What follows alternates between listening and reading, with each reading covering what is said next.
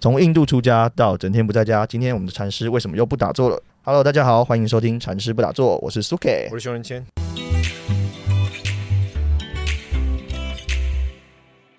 禅师，我跟你讲哦，嗯，我最近看到 Threat 上面，就是那个呃脸书的那个有点模仿推特的品牌叫 Threat，、上面大家都叫它脆啊，就是饼干很脆的脆啊。嗯我最近在脆上面看到一一则 po 文，爆红，真的爆红。他三天有九千多赞，然后四百多回复，而且还有一些大咖网红也在上面留言，就大家觉得好笑，在那边跟风留言的。他这个贴文是说，哈，他是一个投资的平台的老师，投资平台创办人，然后他说，奉劝各位不要随便跟别人家上床，打炮会共运是真的。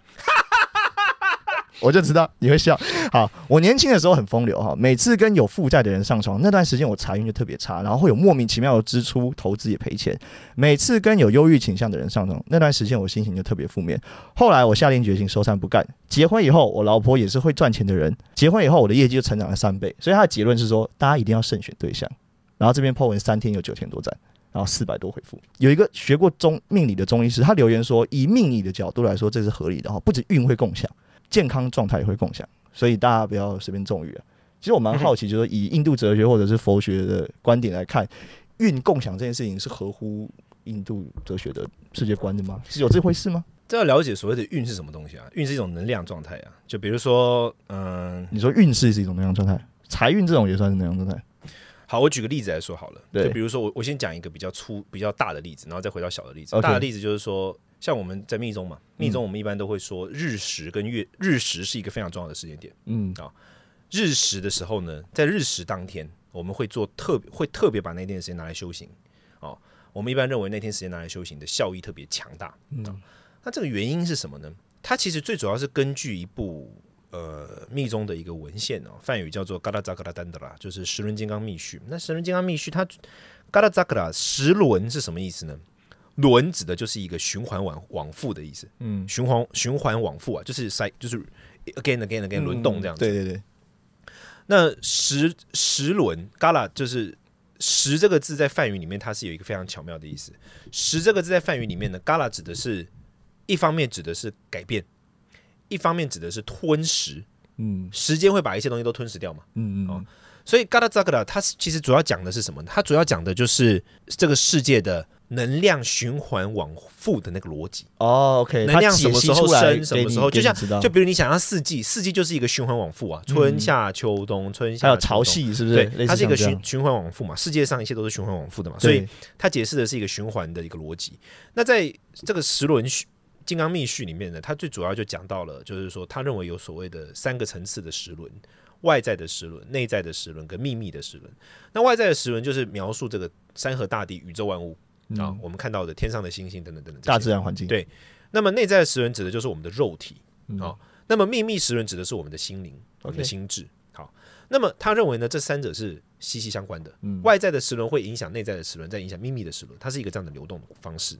那我们举例来说，比如说日食的时候，我们为什么会在日食的时候特别拿来修行？有几个原因。第一个，日食啊，以外在时轮来看，它是代表某一种力量把这个世界最重要的太阳把它吞噬掉的那个时间点。嗯哦嗯它对应于人的这个肉体会产生什么情况呢？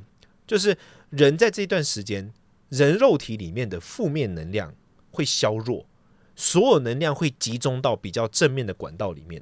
嗯，所以这是肉体会发生的事情。，对，在日食当天，嗯嗯那么在心智会代表什么？代表的是我们的烦恼，或者说我们心智里面不好的那些负能量，在这个时候会变弱。而这个时候是一个培养正能量的好时刻。哦，如果在这一天你修行，你培养正能量的效果是倍数的。嗯为什么呢？因为平常情况之下，心里面是正负能量平衡都有，嗯对，可是在现在这个当情况之下，负能量削弱了，只有正能量，正能量，所以你去培养它会变得更加强大。嗯啊所以，呃，简单来说，就是它是一个像这样的结构。那为什么我要讲这个这个事情呢？因为所谓的运到底是什么东西？一个人这阵子运好或运不好，我们到底是这个东西到底是你具体指出这个运在哪里呢？在命中认为这个运就是能量，嗯就存在于你的肉体里面。OK，所以你可以想象说，这阵子运比较好的时候，就是他体内那个正面的能量比较旺；嗯而当他的运比较不好的时候，就是他的体内的负面能量比较旺的。比较比较旺的时候，嗯，那这可能就会跟季节啊变化，还有什么大自然对这个人的影响有关。对，就比如说像我，我们先讲就讲健康来看好了，我的体质是属于在这个冬春交接之际特别弱的人。嗯这是大自然对我的肉体会产生可可看见的影响，嗯，可是对大自然对我们的肉体不可看见呃不可看见的部分所会产生的影响，就是所谓的运呢。所以佛教或者说密宗认为说，这个运它其实不是一个看不到的东西，哦，它就在你的体内的能量之中。嗯嗯所以我们有时候会透过于加持或者什么改变这个人运气，就是把这个人体内的能量做调整，嗯嗯，有点像这样子。哦，它那衍生出来的就是呃这个打炮或者说这个会不会，这是的确是有可能发生的，为什么呢？因为你们能量能量交流了嘛，嗯。你的能量互相流动了。嗯，透过于性行为，因为能量有分粗分跟细分的能量。比如说我今天跟你握手，哦，这是一个比较粗分的能量交流啊、嗯哦那越粗分的能量交流呢，对人的影响越短暂；OK，越细分的能量交流，对人的影响越越深层。嗯那粗分的能量交流是比较就是还好的，哦因短为它本来就短暂对不。对？那么人在四种情况之下，我们的心智会进入到比较细的能量状态。嗯哦第一种就是睡眠，然后第二种是死亡啊、哦，然后第三种是在比如说像是一般这个在密续的观观点有点不一样，有时候是有些就是包括什么深入的禅定啦、昏厥啦，甚至于打喷嚏的时候啊，哦，但它很短暂嘛。嗯。第四种就是性交，嗯。所以就跟我们之前讲讲某一集有关，就是人在睡眠的时候，你如果到了那个地方，大部分的人都很容易处在一种睡眠状态的时候，人到那个地方都是进入睡眠状态，代表说人在那个地方的时候都是回到比较细微的、比较深层的潜意识嘛，嗯嗯，在那个地方你是不是就比较容易被干扰到？嗯对，同样的道理。当你在跟你一个人产生性行为的时候，他的能量是进入到比较细微的状态的，这个时候就比较容易被影响，哦，就会有比较长期性的影响，对不对？对，比较根本性的影响。有点像你们能量就会带到对方身上，对对对，类似，所以就好像，说一个人在睡觉的时候比较容易被影响一样，一个人在性交的时候也就比较容易比较容易被影响，嗯它是相等的。哦，OK，跟潜意识有关吗？就是呃，潜意识的能量的面向比较明显，哦在性哦性交的时候，是的，因为潜意识其实本来就是能量的的一种一种它是以心对？以心智的方式存在的时候，存在为潜意识是。嗯哼，其实另外还有留言哦，蛮有趣，他是说能量会平衡，然后共振，所以不要乱忽悠，不要就是啊纵欲啊或者什么。能量平衡会，能量会自己平衡吗？就是说我，就像你刚刚讲的，呃，外在的那个能量会自己春分夏至啊，那我自己内在能量也会，就是说我会时好时坏嘛，还是说我会一直维持在高涨的状态，跟维持在很弱的状态嘛？理论上，你不对他做什么的话，你不要不对他做什么，他就会被环境影响啊。比如说，哦，OK，被你的饮食习惯、被你的生活习惯、被你的灵性习惯、被你的性交习惯影响，啊，OK，对然后最终他会找到一个稳态的状态，是这样吗？不会，你不做的话，他不会自己平衡的，哦，OK，他就是被大家牵着走的啊，嗯他他没有自主权。反正环境高，我就会被拉高；环境低，对对我就对对对被拉低对对对对对我被我的习惯、生活习惯、饮食习惯拉低类类似像这样，对吗是？是是，那在密宗或者是说佛教里头，有没有什么实际的方式会判断一个人这个人能量现在高或低？就是假如说你对这个人做什么事情，你就可以知道说，哦，我知道你现在体内能量是低还高，有这种事情吗？呃，所谓的能量高或低，它其实是有一个比较嗯评估标准嘛，有有这种东西吗？它是这样的，首先你要先认得出来这个的能量能量是什么，哦，什么层次吗？还是说，不是它的能量属性是什么？嗯比如说，就像我们平常讲的，你是水能量的，哦，OK 像这样，这是我们要先分得出来这个人的能量属性是什么。嗯那接下来我们可以从他的一些言语跟他的思考方式，去观察到他的能量的强或弱。哦，嗯嗯，，对对对，那这是第一个点。嗯那单纯的能量强或弱，其实不论是过强或者是过弱，都不是好的。嗯我们认为好的状态是平衡。嗯那可是你你刚刚呃，像这种性交这种，它又是另外一个层次的问题了。比如说，我我我们现在只随便举例，比如说你是水能量的人，然后你如果跟一个火能量的人就是性交的话，嗯那假如他的能量又比你的强大，他的火能量进入到你的体内，可能就会对你的水能，就你要看你是什么能量，因为你是水能量，水跟火水跟火是互克的，对，所以对你是没有什么帮助的。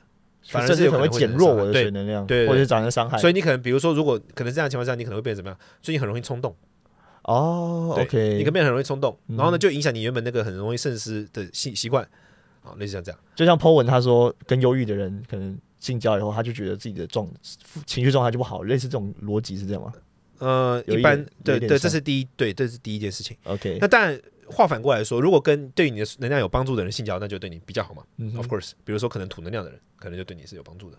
土跟水是互融的还是？它是呃助力的，他们有一个相生相克的一个一个一一个关系嘛。嗯哼，那土是对水是有有帮助的，嗯，所以在这样的情况下，可能对你是有帮助，这是第一点。对，但是这边有一个很重要的点，就是不论是谁啊，他包括你刚才讲那个例子的个人，都应该要把自己变成强大到是你去影响别人能量，不是你被人家影响。嗯，你如果跟一个忧郁症的人打炮，你就会变得忧郁的，话，你也太弱了吧？代表你自己很容易受影响，对对是这样啊对对对对不论是不是从能量的角度来看，对对对，代表你真的就太容易受影响了。嗯哼，所以，如果就是我们的一般的建议，就会是说，你必须你不要管别人。嗯现在我我觉得现在的问题在于说，很多人接触能量这种东西啊，它有一个灵性这种东西，它有一个特点，就是他想要避险，哦，OK，他想要避险，嗯，他既喜欢避险，他又喜欢接触，这是最奇怪的事情。想要避开风险，对吧？想要透过接触这个东西来避开，就对。是会产生的危险跟对对风险，对对对对对，就是我觉得要避免一种情况，就是变得灵性呃灵性逃避，灵性容易高潮。这什么意思？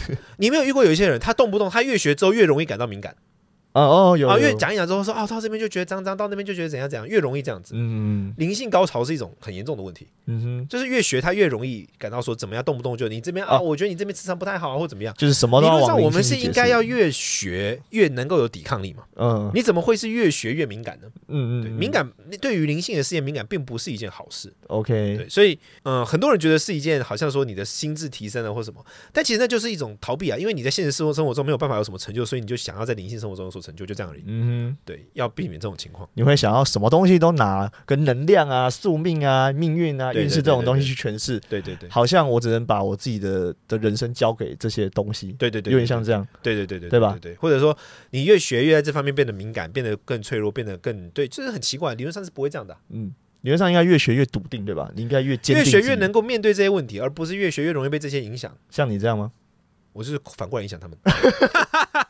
非常的可怕。对，那下面还有，其实他下面还有一个留言，我觉得很有趣。他是说，因为他 po 文就提到说我那个忧郁，然后对方忧郁会让我忧郁，然后就有人问说，那为什么不是乐观的我让对方更好？所以这就让我想要问，就是说正能量跟负能量如果相互影响，是不是负能量往往比较强，还是说其实如果是正能量比较强，是可以反过来影响正呃正能量可以反过来影响？那这个就是呃，这是一个墨菲定律，因为你如果正能量影响到别人的话，你是没感觉啊。哦，你自己不会有强方影响弱方，强方没有感觉的，嗯哼所以他当然就会有锚定效应嘛。他只会关注他被影响那次，啊，所以我们也不是说当事人他一定都是被影响，他有可能影响别人一百次，然后被影响一次，有可能呢、嗯哼只是说他不会记得那一百次，因为他没感觉，哦，对对对，对所以其实正能量是有可能反过来影响，完全可能，完全可能，完全？对吧？在在我不知道以密宗观点来看，应该也不会说什么负能量其实就比较强，也没有这种。其实它其实它不叫做负能量啦，其实它比较像是说能量低落或能量呃过强，嗯，能量就只有强、中、弱、强、平衡跟弱三种状态嘛，对它不是所谓的负嗯，因为能量本身有正面跟负面的效应啊。哦，比如说像我的能量是火，对那就是我我觉得大家现在好像就我我觉得其实现在大家讲负能量这件事情本身是一种贬义，是不对？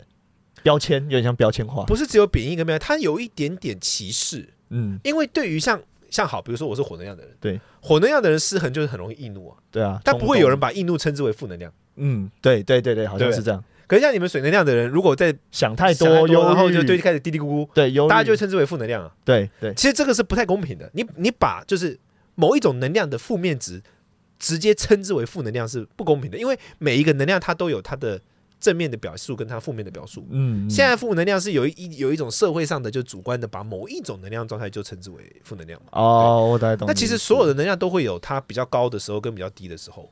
嗯。那你不应该说哦，水能量低的时候那个就叫负能量啊，火能量低的那就没事啊，那就是一个一般状况，这很奇怪。哦，所以其实最比较重要的是说，每个能量都有它的高低的样态，嗯。然后它也有它正负正面跟负面的样子。嗯。那不论是高低或正面负面，那它都会有一些比较正面，它都会有一些特色，就是说你要怎么去平衡它，这比较重要。嗯，对嗯，那当然，我我在想，如果以不同的理论观点来看，可能每个人的能量都会有不同的区分方式。但是以我们这个佛教或密宗来看，是不是人会分成像四种、四种还五种吗？元素能量，人有基本上我们的潜意识是分，就是地水火风都有嘛，对地水火风四种。每个人都有，但它会有偏重，比比如，说你的地比较强，它的火比较强，像这样子。嗯，对对对，那目前我们的测验是可以帮助我们检视，先天先天的可以帮帮你检视出你先天是哪一个比较偏重的，嗯，哪一个元素能量比较哪一个元？素能量比较偏重。那这个元素能量的偏重会影响的是。这个又是一个很专业的议题，就是说，它影响的是你的潜意识的层面，不一定影响的是你肉体的层面。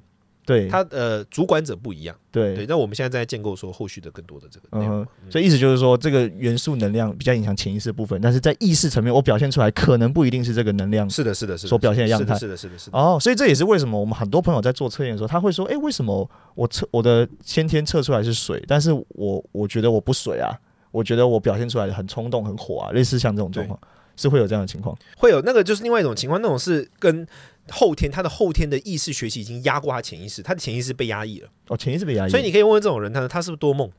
多梦潜意识被压抑的人往往会多梦，梦境会比较多。是因为潜意识想要冲出来吗？还是怎样？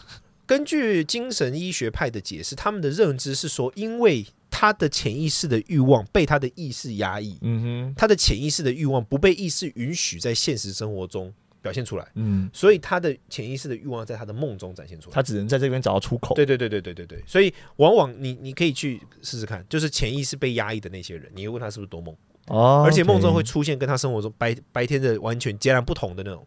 表现的样样貌嘛，对不对因为那个是潜意识在运作了，对对吧？潜意识的表现被的样貌了。被允许运作，被，意识允许的，哦，因为那时候意识关机嘛。OK OK，好。那如果听众朋友听到这边啊，觉得对还没有做过我们测验，对对自己的先天潜意识啊、能量状态好奇的话，我们会把我们的测验链接放在我们 Podcast 里头，大家可以去做做做做看，你就可以知道你的意识能量状态跟潜意识能量状态。潜意识是天生的，意识是后生的、后天的，可以看看这两种能量状态是不是有点不一样。可以可以可以，当然当然对哦、再来了，我觉得我这接下来我这个真的是很想问啊，密宗里头是不是有所谓的双修法？有啊有。那密宗的双修法，它到底第一个它的这起源是什么？他在讲什么？然后他他的真正含义是什么？真的就是像，因为我们常听到很多宗教诈骗，就是说哦，用双修来欺骗信徒，对对不对？那其实真正的双修到底是什么呢？这个要回到我们刚刚讲的那个问题，就是说人是能量构成的嘛。对，那能量构成的，它有两种，就是我们认为对于一般人来说，跟对修行人来说，它有两种不同的目标。嗯哼，对一般人来说，我们的能量关键之追求什么？追求叫平衡，嗯就是后天的能量达到平衡嗯，啊。因为一般人就只想过好日子嘛。对对对，对于修行者来说，他追求的是什么呢？关键字不是平衡，是反过来是摧毁，摧毁什么东西？要把后天能量摧毁掉，让先天能量展现出来。让潜意识的能量展现出来。潜就是哦先天的潜潜意识的智慧的部分。OK，好那你你可以想象，你可以把我们的能量，就是我刚才讲的嘛，就把它想象为有分成所谓比较佛教的术语就会称之为所谓的比较清净跟比较所谓的浑浊吗？浑浊一点。对，嗯佛教认为我们现在的这种能量全都是浑浊的能量，嗯后天的能量这种都是都是浑浊的。那我们作为一般人，我们追求就是一个后天能量的浑浊浑浊能量的平衡。嗯对佛教追求的是密宗的修行，它追求的是浑浊能量的摧毁，清净的极致。清净能量的彻底展现。嗯那么浑浊能量在某一些特定的情况之下，它会终止，它会暂停，它会被按下暂停键，嗯然后这个人体内的所有清净能量会涌现出来。哼，OK，那这几种情况就包括我刚才讲的那四个：哦，梦境。极度，深度的睡眠，嗯。啊梦境不会，做梦不会，哦，OK，梦梦境是浑浊能量在运作；极为深度的睡眠，嗯，死亡。